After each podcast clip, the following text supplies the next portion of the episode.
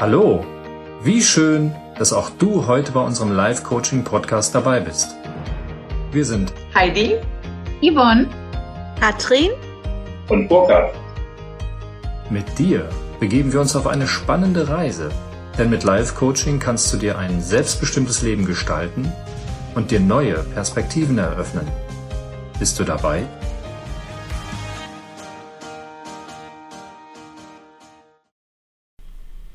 Ich heiße Burkhard Bernhard Överhaus und begleite Eltern und verantwortungsbewusste Erwachsene mit Hilfe meines einzigartigen B-Solution Code aus ihrer alten Welt des Funktionierens in die neue Welt ihrer individuellen Potenzialentfaltung und Sinnfindung, damit sie dauerhaft stark für sich sind und ihr Leben souverän und selbstbestimmt gestalten. Mein heutiges Thema dreht sich im Kreis sozusagen, nämlich in bzw. um den sogenannten Teufelskreis. Was ist ein Teufelskreis? Ist ein Hamsterrad auch ein Teufelskreis? Fangen wir vielleicht damit an. Der Teufelskreis könnte als ein oft gelebtes Muster betrachtet werden, aus dem sehr viele Menschen gerade in dieser turbulenten Zeit oft keinen Ausweg zu finden scheinen. Ein Teufelskreis, lateinisch Circulus vituosus in Klammern schädlicher Kreis, könnte auch als Abwärtsspirale bezeichnet werden, in dem sich mehrere Faktoren gegenseitig verstärken und sich so der Zustand einer immer weiteren Verschlechterung erkennen lässt.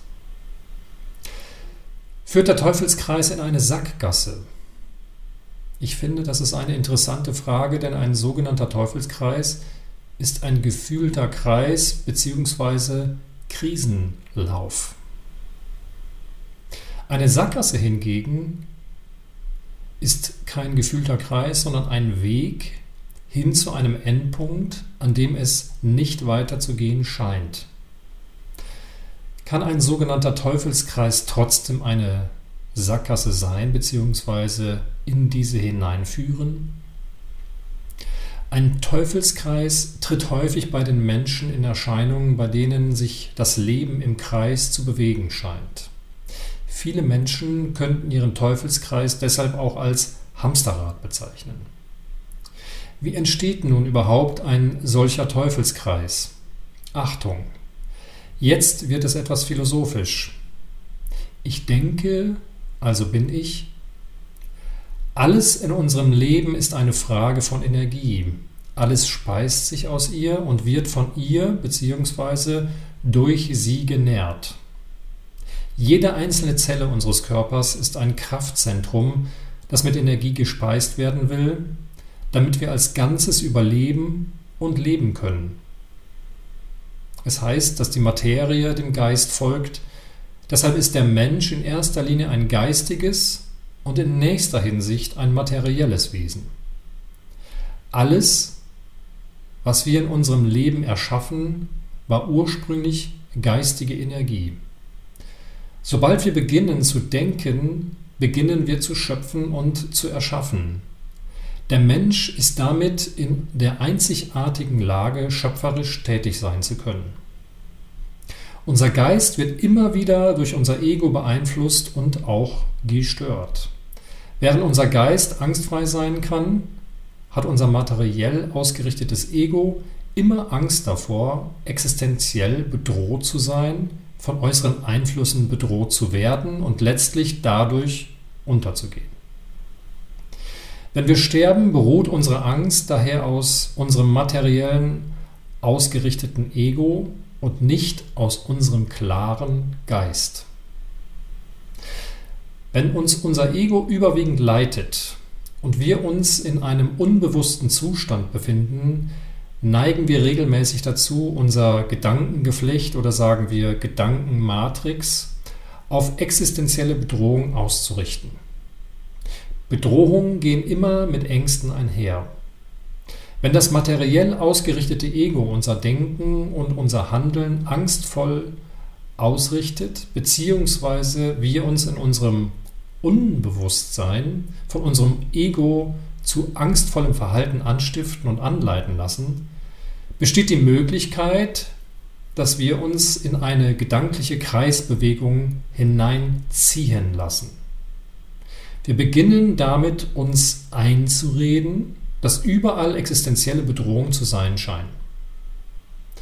Unser innerer Algorithmus schickt uns immer tiefer in eine zumeist unbewusste Situation, die wir, je länger und öfter wir sie leben, als Wirklichkeit betrachten und als solche annehmen.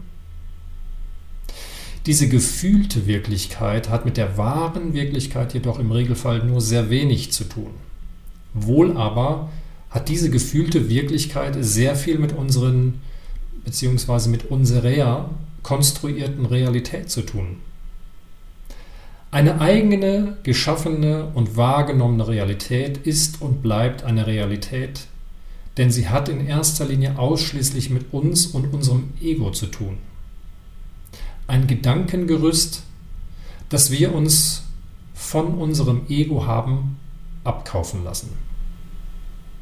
Wirklichkeit wird nicht durch ein Ego geschaffen, sie besteht schlichtweg bereits.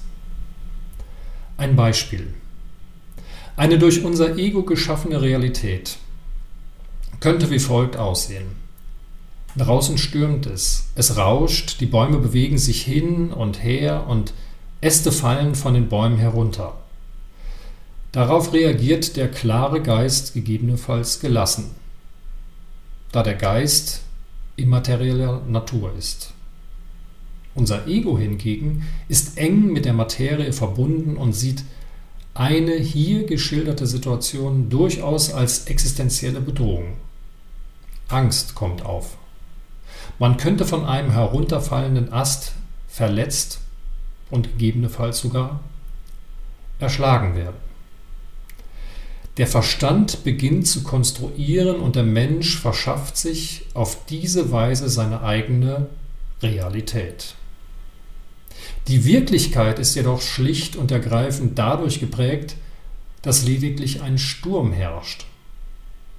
Wir erschaffen uns unsere eigene Realität, unsere eigene Welt und unsere unterschiedlichsten Realitäten.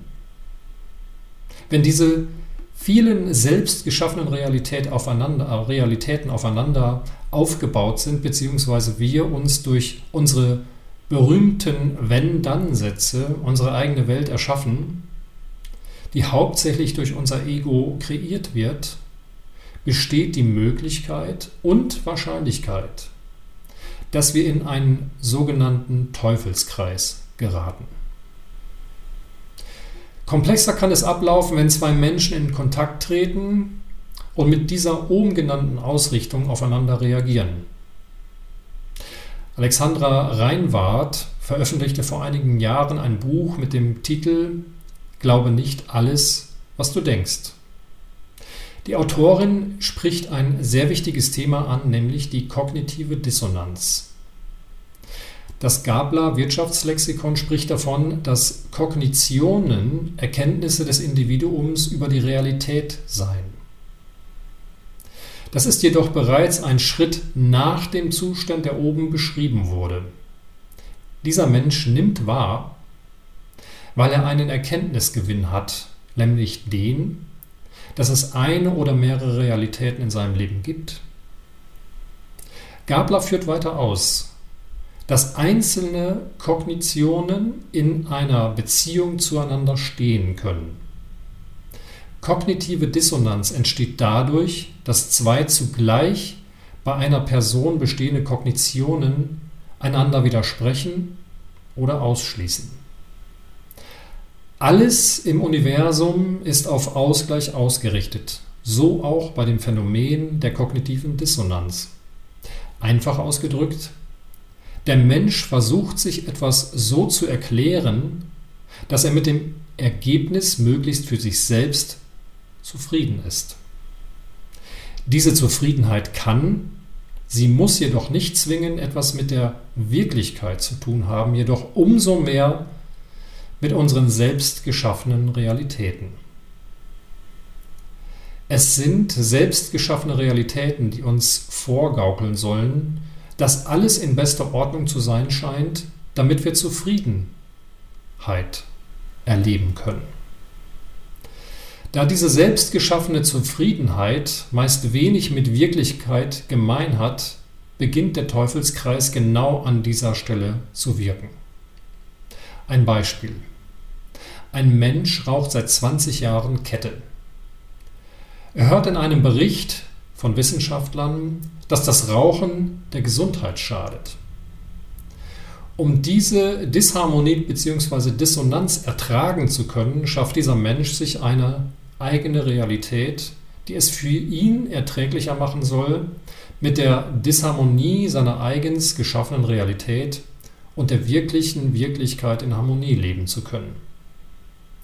Ein Raucher könnte sich beispielsweise dadurch beruhigen und sein Rauchen dadurch rechtfertigen, indem er sich sagt, dass sein Onkel sein Leben lang geraucht habe und 94 Jahre alt wurde. Das ändert jedoch nichts an der Wirklichkeit, dass er selbst nicht sein Onkel ist und er deutlich früher erkranken und sogar sterben könnte, weil er raucht. Diese Situation kann auf sehr viele unserer gelebten Realitäten übertragen werden, gerade aktuell. Letztlich wird sichtbar, kognitive Dissonanz entsteht durch unser Ego-Denken, das durch unsere emotional gelebte existenzielle Bedrohungslage geprägt werden kann, bzw. geprägt sein kann. Wenn wir uns von dieser Prägung lösen und dem meist selbst geschaffenen Teufelskreis entkommen wollen, werden wir uns innerlich und äußerlich anders ausrichten dürfen.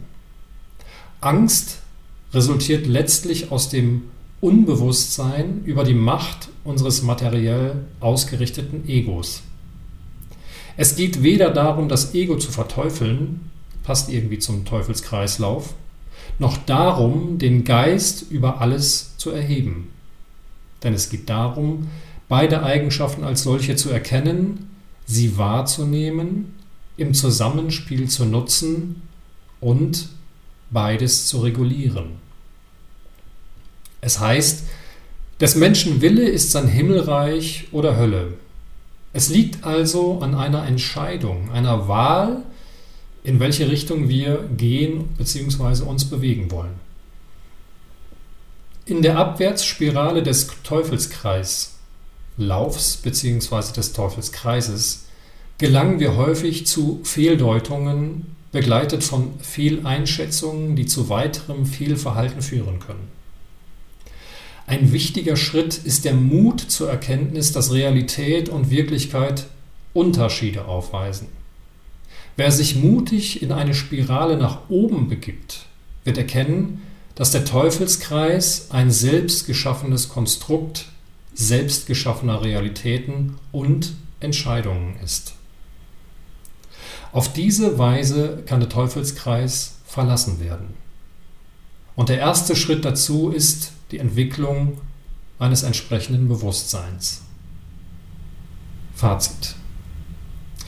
Werde dir bewusst, wenn du die Welt deiner selbst geschaffenen Teufelskreise verlassen willst, um dir deinen Himmel auf Erden zu kreieren, dann bist du nur eine Entscheidung davon entfernt. Und diese Entscheidung kannst du jederzeit treffen. Wenn du deinen Teufelskreis des Funktionierens endlich beenden und dich dafür ungestört entfalten willst, wenn du deinen jetzigen Überlebensmodus beenden und deinen Entfaltungsmodus aktivieren willst, dann setze dich jetzt mit mir in Verbindung. Mit der einzigartigen Methode meines B-Solution Code transformierst du deine alte Welt des Funktionierens in die neue Welt deiner ungestörten Entfaltung. Ich freue mich auf deinen Kontakt und ich danke dir für deine Aufmerksamkeit. Herzlichst Dein Burkhard Bernhard Överhaus. Hallo, wie schön, dass du heute bei unserem Live-Coaching-Podcast dabei bist. Wir sind Heidi, Yvonne, Katrin und Burkhard. Mit dir begeben wir uns auf eine spannende Reise, denn mit Live-Coaching kannst du deinen inneren Kompass neu ausrichten, dein Leben neu gestalten und dir neue Perspektiven eröffnen. Denn du bist deine beste Ressource. Bist du dabei?